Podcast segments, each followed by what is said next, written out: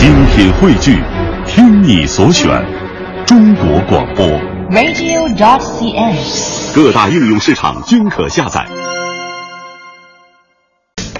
探寻文化渊源，感受文化魅力。听众朋友，大家好，这里是中央人民广播电台香港之声数码广播三十二台的文化之旅节目，我是谢哲。各位好，我是曼斯。今天节目在一开始的时候，我们和大家来介绍一个小知识哈，古代的三尺指的是什么？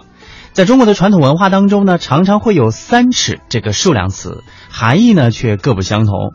呃，有一个非常著名的一句话叫就是“举头三尺有神明”。呃，经常我们会在口语当中说，你千万不要做亏心事儿，举头三尺有神明，嗯，会有报应的哈。那这个三尺啊，很好理解，它指的就是距离的高低。而平民出身的天子刘邦总喜欢吹嘘自己凭借三尺剑得天下，那这个三尺啊，就和它字面的意思有些区别了，里面很有讲究。呃，这个当中是有着这样一个文化的含义的。原来呢，在周朝的时候有这样的规定。佩剑分为上至、中至和下至，其中最高级别的上至佩剑长三尺，所以又用三尺来指定剑。那当时呢，刘邦不过是区区的亭长，没有资格佩戴三尺剑，啊、那就不得而知了。嗯，是的，唐朝的王勃呢，他在《滕王阁序》里面则是提到“三尺微命，一介书生”。那大家千万别误会，这三尺是王勃的身高。那这个三尺呢，指的其实是系在腰间的一种叫做坤带。呃，在《礼记玉藻》当中有这样的记载：“身士至。”士三尺，士呢就是士兵的士。郑玄解释说，这个身啊，呃，就是带之垂者，也就是下垂的那部分。呃，官爵高低就看腰带垂下来的长度，越长的官爵呢，它的官位就越高。士这个级别呢，垂下来的长度是三尺。王勃自况为士，所以。自称三尺。嗯，我们顺便说一下微命哈，嗯、不是说命不值钱，嗯，而是指周朝的官爵等级。在《礼记王制》当中有这样的规定，呃，官爵等级分为九个层次，最高的是九命。例如，伯为九命，公侯伯手下的士等级呢是一命，最低等级的士他是没有命的。所以说，王勃说自己微命，就是指自己啊等级低微。嗯，呃，我们通过这样的一个常识的解读呢，也了解到了，在纸发明之前，法律条文是刻在三尺竹简上的，所以呢，三尺又指代的是法律。以后啊，我们在看到三尺这个词的时候，可能就要脑子里面过一过，它究竟指的是距离呢，还是指的法律的？代称哈。嗯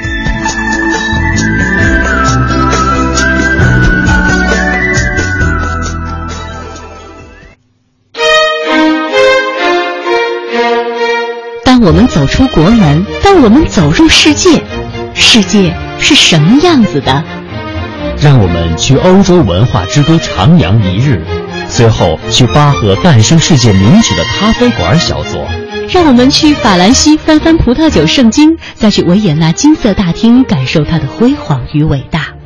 当我们用东方的眼睛打量世界，世界是这样的。聆听中国与世界。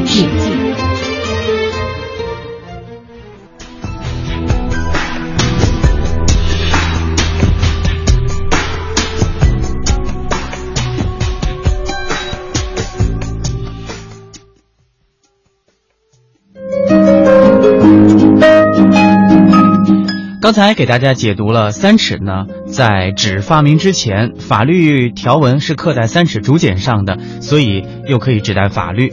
那么国外的法律都刻在什么上呢？嗯，其实，在很久远的年代啊，在西亚呃的一些国家呢，他们的文字出现的要比中国出现的更早一些。曾经有过很多出土的文物可以印证当时啊法典的一些铭文。古巴比伦，我们知道是四大呃文化文明古古国之一。嗯，古巴比伦的汉谟拉比法典呢，是迄今发现最早的、保存完整，也是世界上比较完备的成文法典，是古巴比伦留给世界人民的重要财产。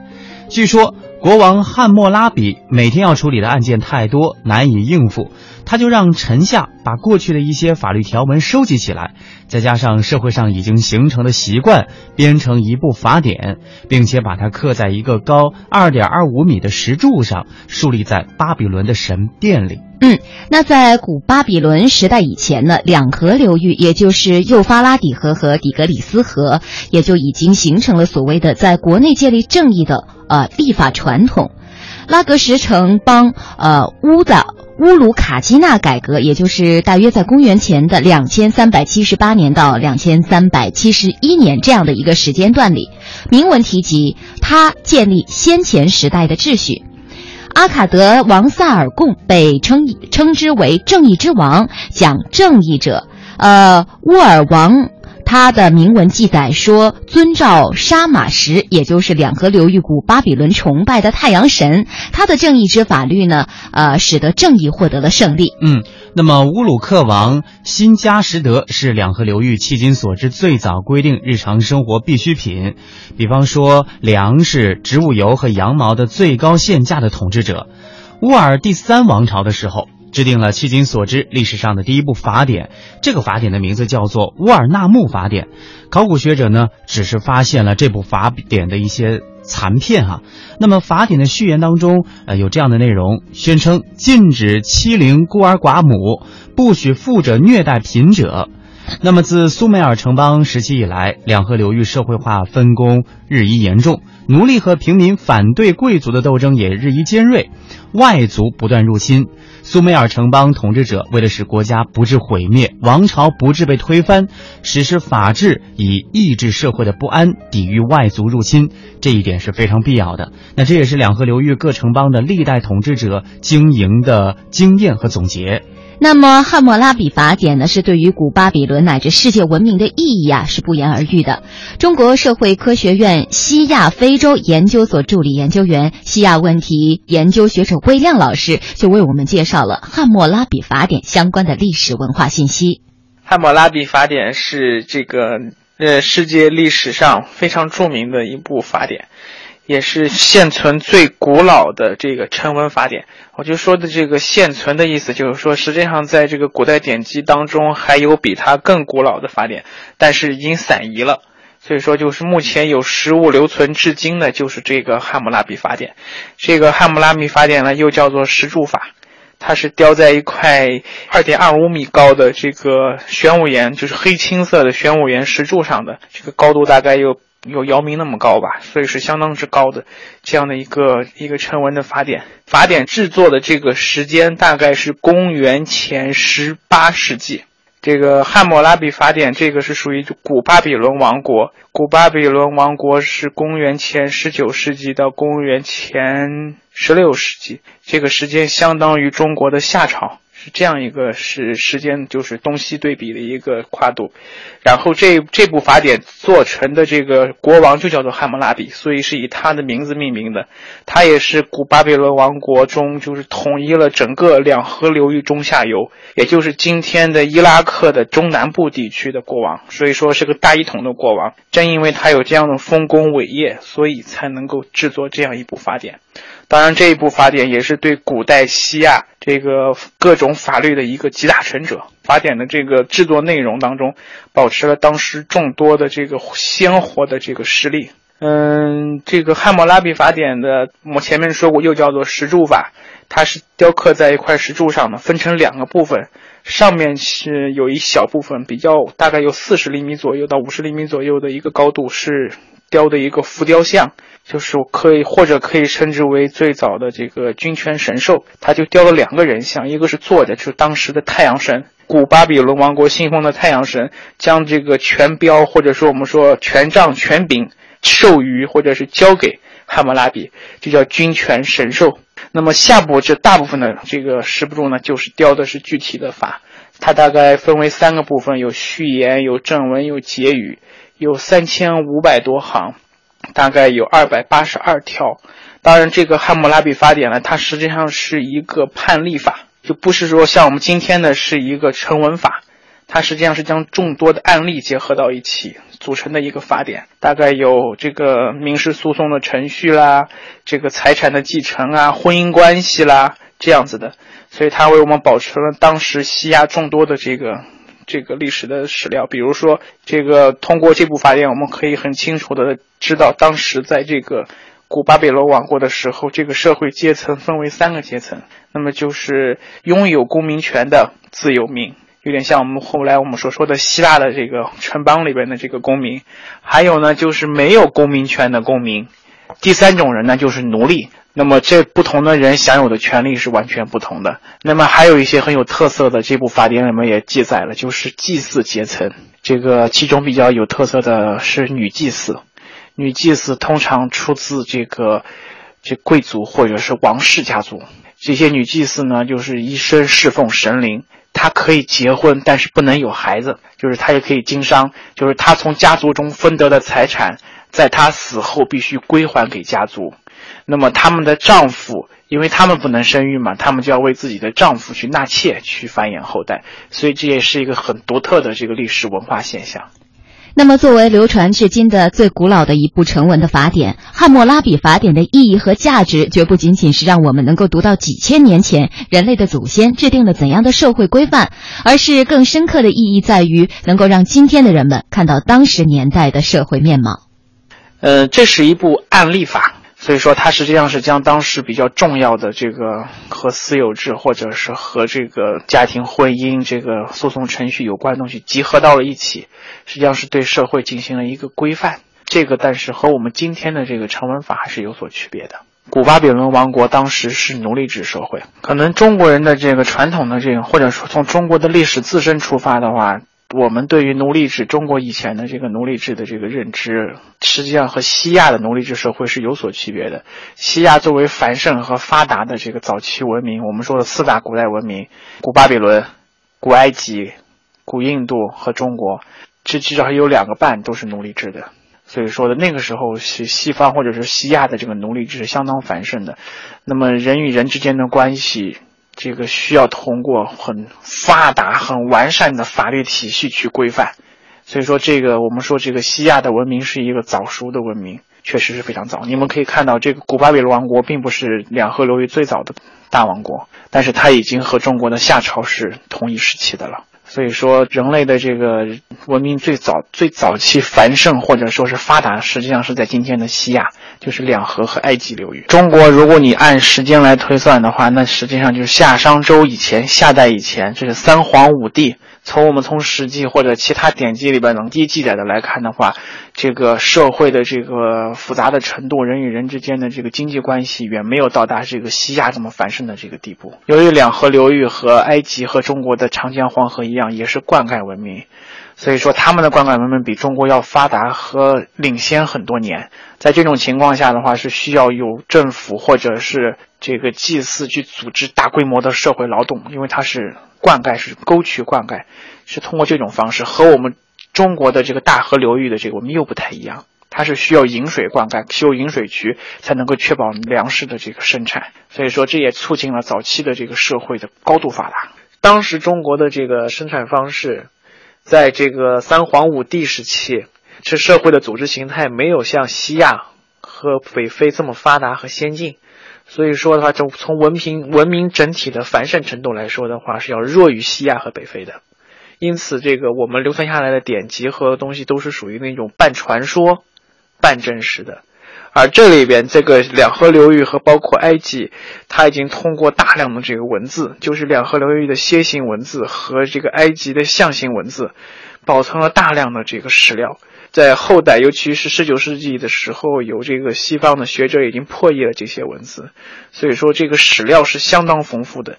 两河流域的这个楔形文字的泥板文书都是上千、上万甚至十几万的出土。数量相当庞大，所以对于这个古代社会的这个认知，这个是相当的，这个也提供相当丰富的史料，所以说也也形成了更很多这个比较亚述学，或者是这个古埃及学这样繁盛的学科。这个和中国研究三皇五帝的时期完全不同，我们这个是半传说半真实，这个可以通过这个文字来记述的内容相当少。就属于一个模糊不清的时代。所以这也是为什么夏商周断代工程做的那么艰难。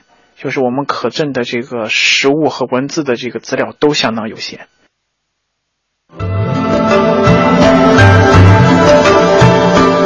探寻文化渊源感受文化魅力。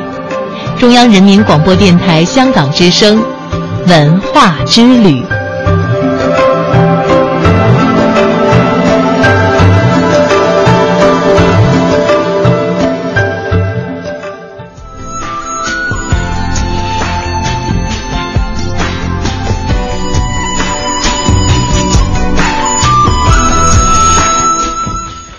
接下来，我们来关注一下汉字的海外传播之路。汉字作为汉文化最基本的细胞，有着悠久辉煌的历史和民族特色。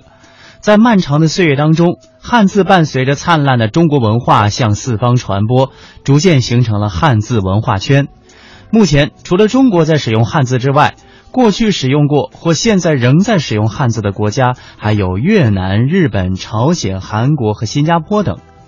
四川大学文学与新闻学院教授雷汉清研究认为，从古至今，汉字对文化传播和民族团结起到关键性的作用。正是因为有了汉字的传播与发展，东亚四邻国家在文化精神、思维方式、审美情趣、文学艺术等各方面都受到了一定程度上的同化，甚至于在民风民俗、民间礼仪等方面，各国也都有相似和相通的地方。汉字不仅仅是记录汉民族语言的书写符号体系，更是一种历史文化符号。作为中国文化的特殊载体，成为汉文化圈共同的文字基础。那么，从今天开始，我们将陆续为您介绍汉字的海外传播之路。首先，我们来看看汉字的向南传播，也就是传入越南。传入的时期呢，是在公元前的四十年左右。传播的途径主要是行政的需要。汉字在越南的历史与传播要追溯到秦始皇三十三年设立象郡时期。象郡是秦朝的郡级行政区，它的管辖范围包括今天广西的西部、越南中部和北部。在公元前一百一十一年，汉武帝平定南越国，在今天越南的北部和中部设交趾、九真和日南三郡。汉字随行政的需要南行至岭南，直到现在的越南。据史书记载，大约在公元前的四十年左右，汉字经广西传入越南。越南把汉字称为“儒字”，意思就是儒家的文字。其后，在长达一千多年的时间里，越南上层社会把汉语文字视为高贵的语言文字。朝廷的谕旨、公文、科举考试以及经营贸易的账单、货单都要用汉字书写。嗯，那么在一九四五年越南社会主义共和国成立之后，拉丁化的新文字成为了越南的法定文字，称为国语字。而汉字对越南各方面的影响，呃，直至今日仍然存在。在当今越南语当中，汉语介词占到越南词汇的百分之七十左右。这些汉语介词绝大多数保持了汉语词的原意，比方说“人民”“欢迎”等等。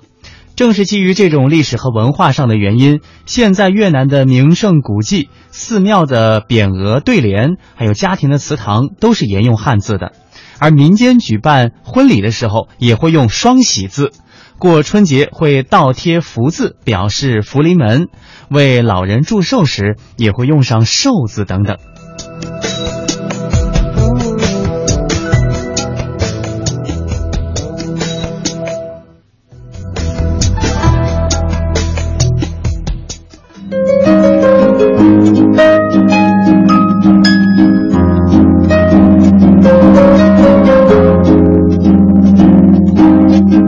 在前两天的节目当中呢，我们给大家介绍了林青霞，她六十岁的生日那天，她出版了她的新书《云去云来》，这也给我们带来了一个新的关注度，那也就是关注一个比较新的新生事物哈，有声书。那这有声书呢，是用。CD 微信来上阵，上阵由明星亲自发声。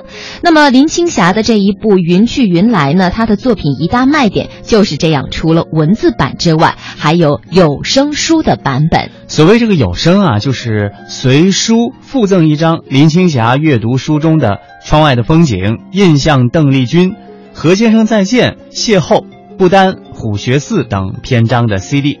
那么在欧美啊，有声书堪称出版界的新宠，丹布朗的《炼狱》，瓦尔特·埃萨克森的《史蒂夫·乔布斯传》，乔治·马丁的系列奇幻小说《冰与火之歌》等畅销小说，以及《罪与罚》《堂吉诃德》等世界名著都已经录制成有声书了。而电影《了不起的盖茨比》的导演巴兹·鲁曼来中国宣传新片时，也特别提到，他在乘坐从北京前往莫斯科的国际专列时，无意中打开了一本有声读物。从那一刻开始，我突然决定把这本书拍成电影。嗯，可见呢，有声书的魅力是可见一斑的。由明星录制的有声书那，就更具人气了。著名的好莱坞影星安妮海瑟薇不仅成功主演了电影《公主日记》，还朗读了影片原著小说的三部曲。英国影星科林福斯凭借扮演国王的演讲当中口吃的国王而成为了奥斯卡的影帝。他不仅演技惊人，而且口才也十分了得。他录制的有声书《安德的游戏》总评分高达四点六星。那么在内地呢，有声书也逐渐成为了出版界的新宠。其中呢，让凯特温斯莱特摘得奥斯卡影后桂冠的电影《朗读者》，原著小说早在二零零六年就曾推出过纪念版，随书附赠的 CD 是由配音艺术家童自荣朗读小说当中最具有呃戏剧性的和激情的节选。去年，知名歌手、主持人戴军的新书《段王爷》纸质书与有声版同步首发。移动和电信手机用户可以随时随地通过手机来收听由戴军播讲的书中的各种爆笑段子。随后，旅美作家张新星也出版了绘本《拍花子和俏女孩》的有声书，由他亲自朗读和录制，让读者在优美旋律当中开始奇妙的旅行。此外呢，微信平台眼下也成了有声书新的集散地，不少公众微信账号已上线。凡关注这一类公众微信账号的朋友，也可以收听到特别来宾为你的朗读，比方说陈建斌朗读的。呃，短歌行，还有杨澜朗读的《致橡树》，读者可以通过新媒体与明星实时的交流。其实，在这方面哈，广播电台的主持人应该说是具有得天独厚的条件哈。嗯，是的。比方说，曼斯也录制了几本吧？哦，对，录制过几本。嗯，我们也期待着能够在我们的节目当中听到哈。好的，呃，其实要放眼娱乐圈哈，刚才我们提到林青霞出了这个自传体的这样的一部书哈，呃。才女并不占少数，文笔好的呢，确实还有几位我比较喜欢的。嗯，比如说有读者曾经在网上说呢，以前高中看《读者》，时常会读到刘若英的文章，一开始呢只以为是同名同姓，后来才知道竟然就是这个刘若英，文笔真是好啊！哎，的确，这个刘若英啊，给人的感觉呢就是温文尔雅。没错，就像她的那个名字一样，外号啊，对，奶茶。奶茶出过不少的散文集，多篇文章在各种文摘杂志上流传。如今呢，在社交网络上流行。近日呢，他曾经写给陈升新书的一篇序言，叫《给九十岁的你》，又被转载了多次，言辞恳切，字字情深。除此之外呢，呃，在内地的女演员当中啊，袁泉也不算最红的一位，但确实很多文艺青年都偏爱她这一款。她是毕业于中央戏剧学院的，多次出演过孟京辉的话剧，气质明净，内心丰富的很。最近呢，在《ella 世界时装之愿》杂志上刊登了一篇他所写的散文。他是以几款香水为线索，表达出他在话剧舞台上的沉思和絮语，很有意识流的感觉。蕙质兰心，文笔功底不俗，转载率特别高。那么接下来的时间啊，我们也给大家呃一点这个欣赏的这个桥段吧，还是曼斯给我们演绎一下吧。好吧，我来小试牛刀哈。啊。我先来给大家朗读一下摘自刘若英的刚才那一部给陈升的序，给九十岁的你。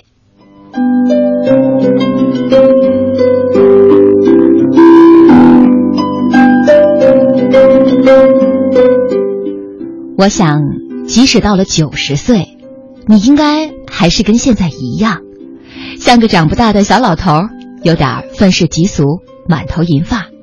却还穿着短裤拖鞋，自以为游走在不知名的星球吧？还记得你当年奋力写书的模样，在光复南路的一家小店里，一壶茶，一包烟，握着笔，一个字一个字的写下，然后固定在傍晚时，身为助理的我去接你，前往录音室，再帮你把一张张的文字打进计算机里。不知道有没有还原奶茶他当时的心境？嗯，那接下来呢，我们再请曼斯给我们演绎一段袁泉的《时间会帮我》。不知道从什么时候开始，上台前会留出一小会时间来做几件事：洗手、刷牙、喷香水。这几件事很重要，重要到如果有一天因为来不及而忽略了其中一项，踏出侧幕的那一刻会感到一丝隐隐的不安。细想想这几件事的存在，或许有它的原因。上台前，你会渴望告别生活中的自己。告别白天在现实生活里发生的一切。晚上七点半的时间，身体本来正要进入自然放缓的节奏，可角色的世界需要在这时开启。这时刷牙最能有效的唤醒我，让头脑集中。至于香水，应该来自于对气味的依赖。谁的目光悄悄是谁的爱独自流亡？看不见的世界在天上，看得见的世界就在身旁。那车水马龙的人世间，那样的蓝，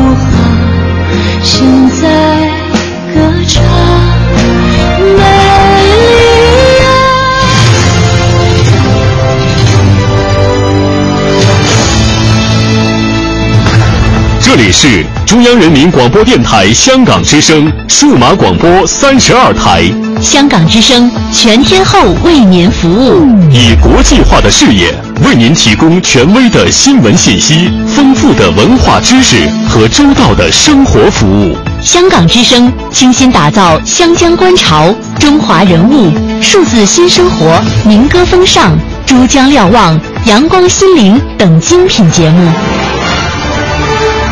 评说新闻中的道理，论述事实中的缘由。香港之声新闻节目，纵览全球资讯，评析焦点话题。他们如璀璨明珠，点亮历史长河。他们如文明文化节目，共享文化盛宴，欣赏壮美诗篇。歌声。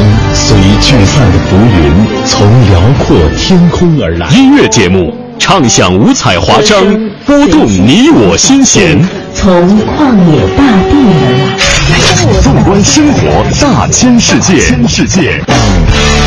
生活服务节目，发现生活智慧，展示多彩人生，寻找独家观点。普通话、广州话双语播出，敬请关注中央人民广播电台香港之声数码广播三十二台。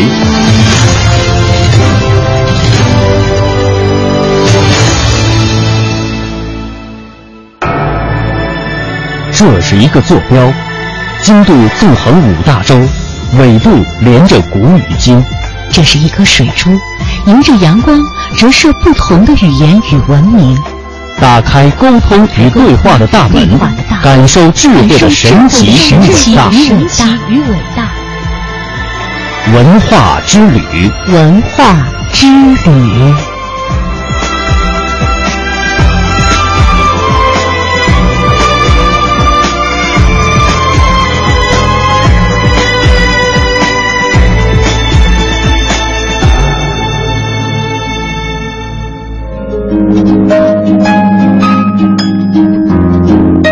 欢迎各位听众朋友继续收听中央人民广播电台香港之声数码广播三十二台的文化之旅，我是谢哲，我是曼斯。在接下来的节目当中呢，我们继续为您播送系列节目《中国服饰文化》。有人说，苗族的服饰是世界上最美丽的装扮之一。究竟是什么原因，使得这个民族选择了这样华美的服饰？在那些繁复的刺绣中，在那些闪烁的银饰里，是否隐藏着什么神秘的信息呢？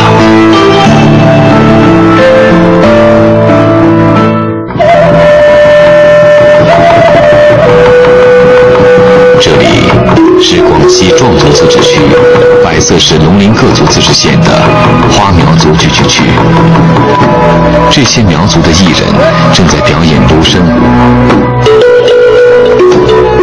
花苗是一个独具特色的苗族支系，名称中含有“花”的意思。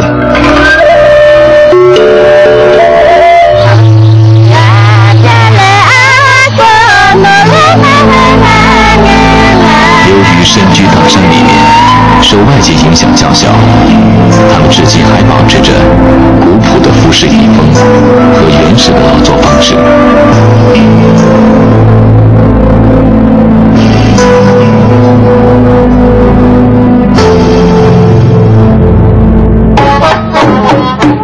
在花苗的聚会中，人们常常会表演无声舞。这是一种苗族各支系都有的民族歌舞。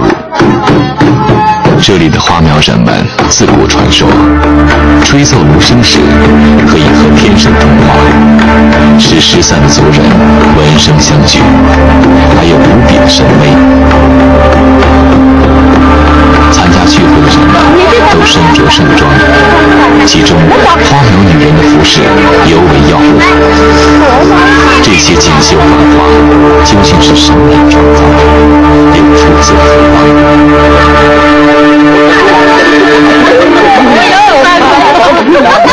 方？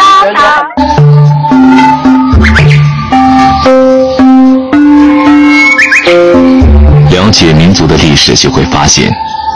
由于种种原因，很多苗族聚居的地区，地理位置相对闭塞，生活条件也比较艰苦。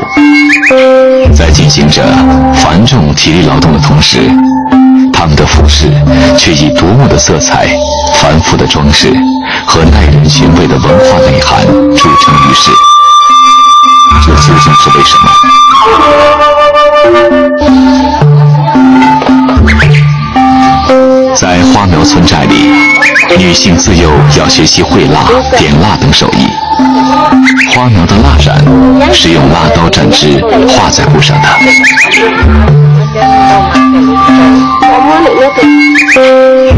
即使一匹长达数米的大布，也是不打草稿，也不用直尺和圆规，所画的平行线、直线和方圆图形。折叠起来都能吻合，不差一毫。蜡染布主要用于制作花苗的裙子、背带、腰带等等。所绘花鸟鱼虫，惟妙惟肖，栩栩如生。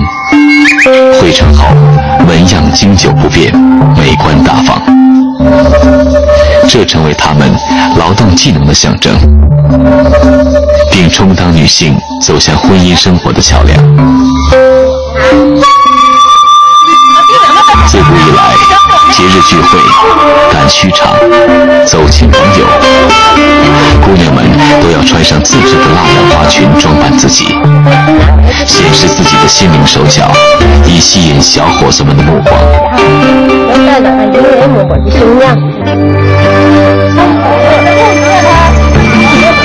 当地的小伙子们则通过姑娘的穿着来衡量她的价值。首先从蜡染在她们衣服上的图案来判断她聪明与否，然后再决定是不是要和她们交往和、谈情。所以，尽管节日的盛装使姑娘们行动起来极为不便，可是他们仍喜欢把自己包裹在层层叠叠的衣服和花裙之中，绝不放过显示自己的大好良机。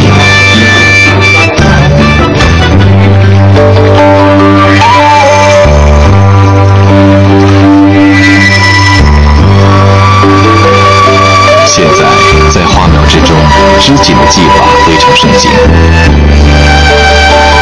方法是切好的经线抽合在织机上，再用一块光滑的竹片，按花纹需要引进一根根纬线。织锦有多种用法，做袋子用的较窄，约五分到两寸左右。做裙子用的宽数尺，是用彩色丝线织成，花粉五彩缤纷，鲜艳夺目。这些精彩的花纹究竟是怎么创造出来的呢？关于这些图案的来源，在花苗民间流传着一个个有趣的故事。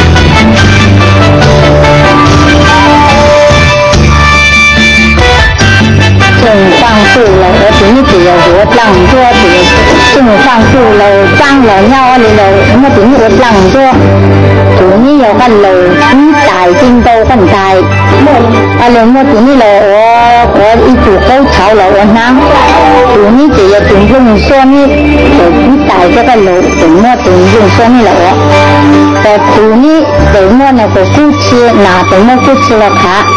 我到做呢，到做呢，就要那个个装街，如果地到落雨，那怎么了我？啊，你走那个装街了，我到做呢，做呢同样要用手，做呢教那时就要一做了，教那时要一做了。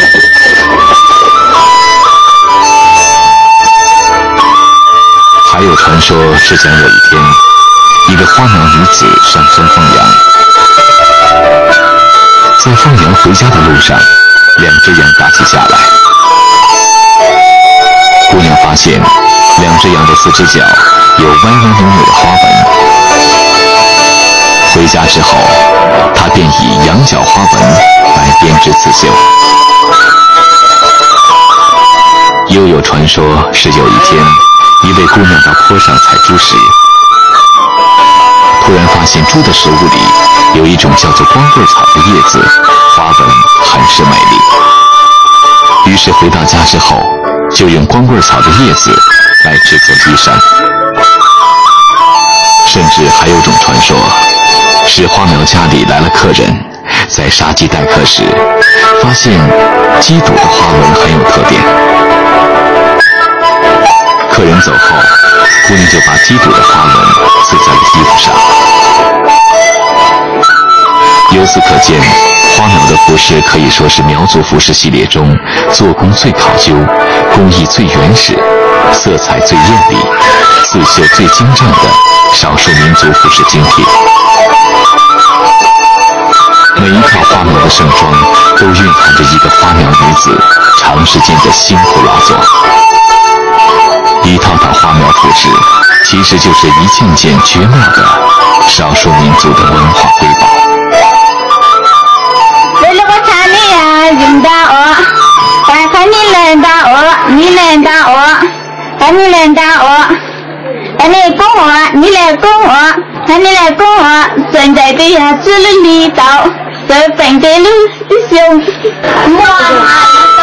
同其他民族一样，女红是人们来衡量花苗姑娘聪明才智的一种标准，也是这些妇女展示自己才华的最好办法。在日常生活中，一个姑娘如果没有一套或者几套她自己亲手制作的像样的衣服，在寨子里必定会被人耻笑，甚至会找不到意中人。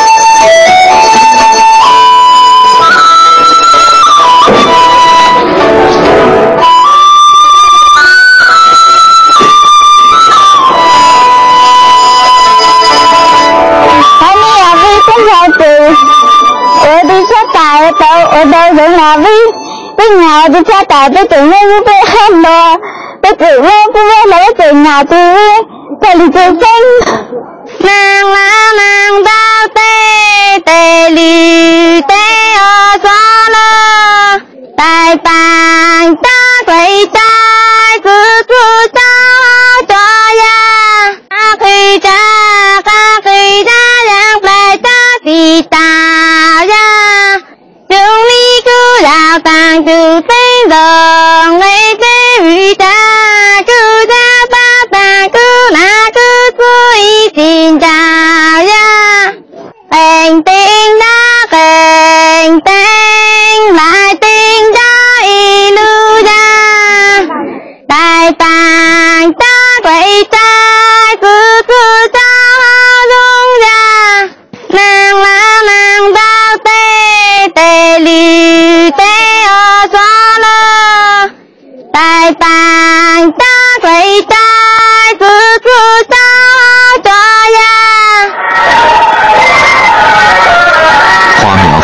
时期的同胞一样，过去没有本民族的文字。山歌是一种民间口头文学，以传唱的方式流传下来。花苗人历来有自由恋爱和游山对歌的传统，有试探歌、约会歌、赞美歌、送别歌等。在对歌的时候，自然也要穿上最精美的服饰。送郎送到门下就啊，门下地下把这个，那是上飞跳下马，没是上飞。送妹送到大桥头，师傅能跟往水流。妹是石头，我是水哦，流水一去不回头。送男送到阿里巴呀，只送阿里巴送到啊，当里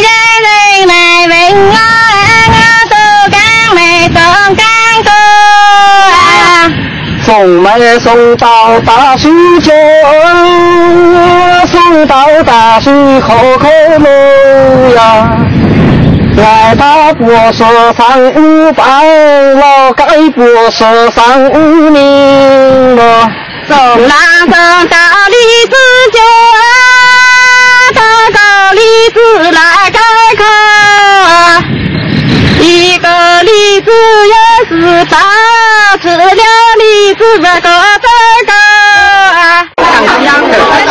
妇女的服饰花纹，真的都是在生活之中以动物、植物花纹形象慢慢演变过来的。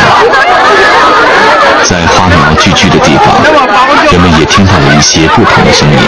阿里拉多能做的做的做，阿里阿个我一个知道自己啥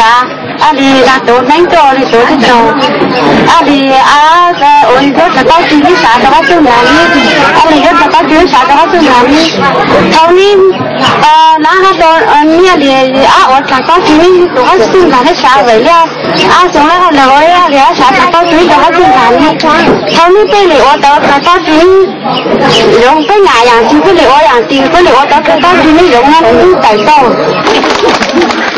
那么，在这些精致的绣花、异彩纷呈的蜡染背后，是不是还有什么被忘却的故事在默默地流传着呢？即使一代代穿着它们的人已经选择了遗忘，即使制作这些衣裙的人也都几乎不复记忆。那些花纹、那些图案本身，还像其他民族的文字一样，坚持地述说着远古的信息。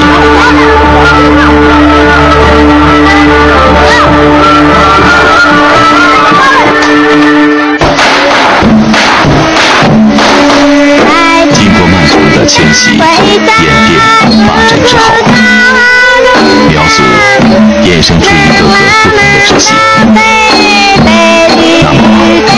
不同时期的苗族服饰之间究竟有多少差别，又有着什么样的联系呢？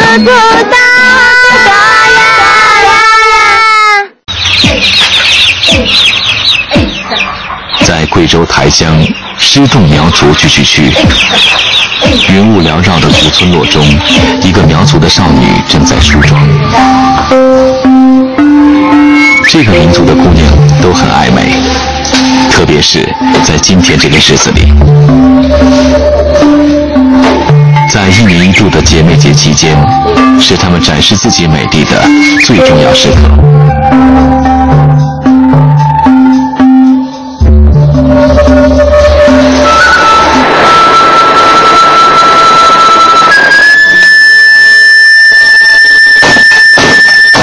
纺纱织布对于苗族人来说，可以说是家手艺。女孩子从六七岁起就开始学习纺线、织布、刺绣、印染，织出的花布做腰带、筒裙、衬衣、头巾、花帽、花带等等。除了家庭日用，最重要的就是为自己筹备嫁妆。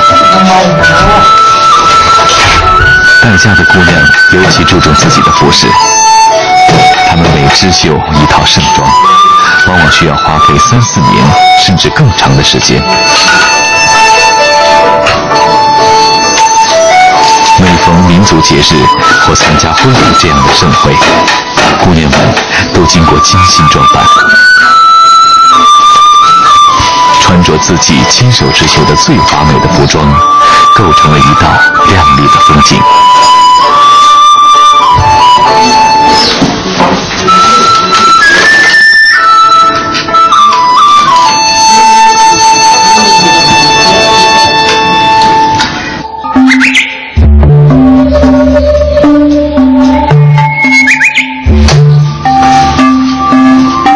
施洞苗族母亲们都会为自己的女儿拿出家族世代相传的珍藏，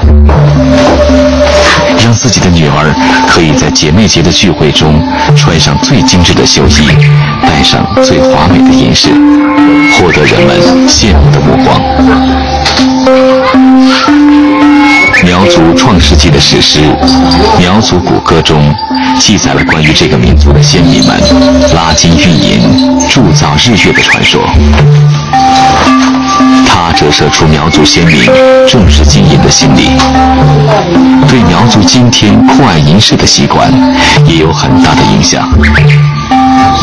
苗族少女全身上下佩戴清一色的银饰，重的可以达到八到十公斤。他们的银饰种类繁多，造型奇特，工艺精致，在中国各民族中首屈一指。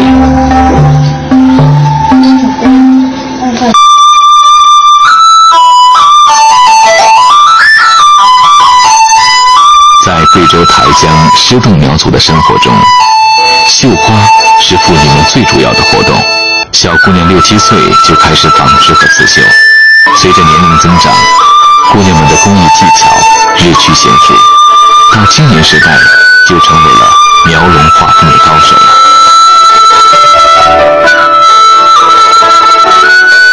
在一般民族服饰的研究过程中，人们发现，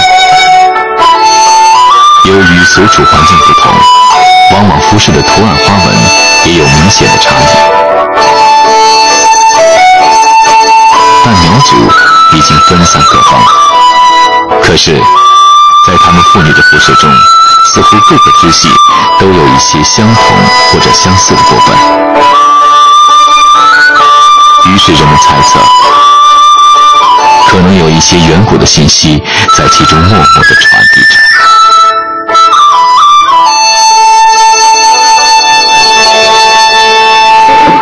各民族都有自己迁徙的历史，苗族也不例外。在各民族的迁徙的历史过程当中，有些民族用自己的文字把自己的迁徙历史给记载下来；有些民族没有文字，但是。他们用口耳相传，也把自己民族的历史给传承下来。唯有苗族不一样，我们苗族它是被史界誉为是一本活的史记，他用的是服饰，把自己民族的历史给记载下来，流传后世。在贵州一带。苗族盛行穿着银衣，银衣片是银衣上的主要装饰物。竹片压花纹饰精美，布片稍小而简单，起烘托和渲染的作用。贵州台乡施洞苗族银衣片，竹片就有四十四件，布片因为家境不同，可多可少。保守估计也有数百种之多。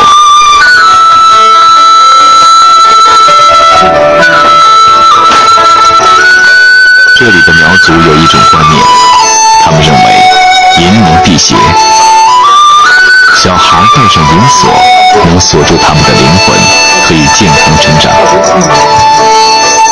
人死之后用银制品陪葬，可以使死去的人顺利回到祖先发源的地方。与先民们团聚。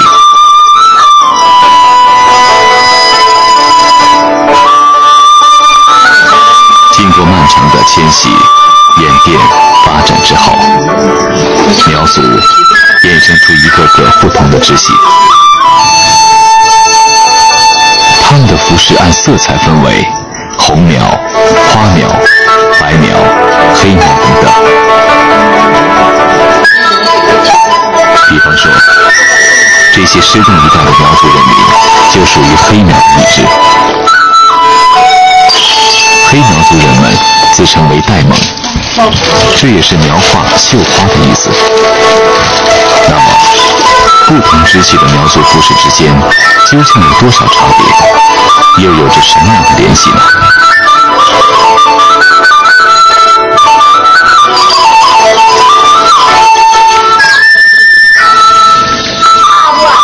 在苗族骨骼迁徙中，这样记载着：他们的先民每一次举族南迁，都是经历大的战争失败之后不得不进行的。在连绵千载的征战中，苗族是悲壮的失败者，他们一次次被逐出家园，背井离乡，四处漂泊。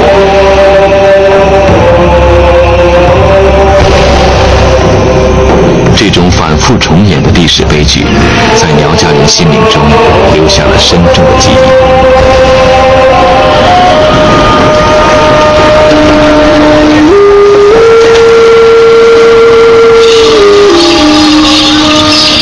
苗族没有文字，就像这一段段历史再现在服饰上。这些精美的图案强调了他们曾经共有的祖先，梦里难舍的家园。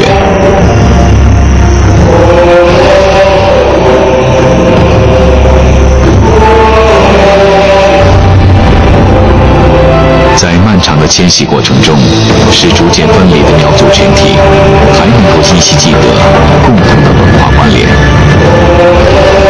这些深厚沉郁的服饰图案起初具有明显的目的性。它不仅是苗族祖先心酸历史的见证也是他们返回故土的目标。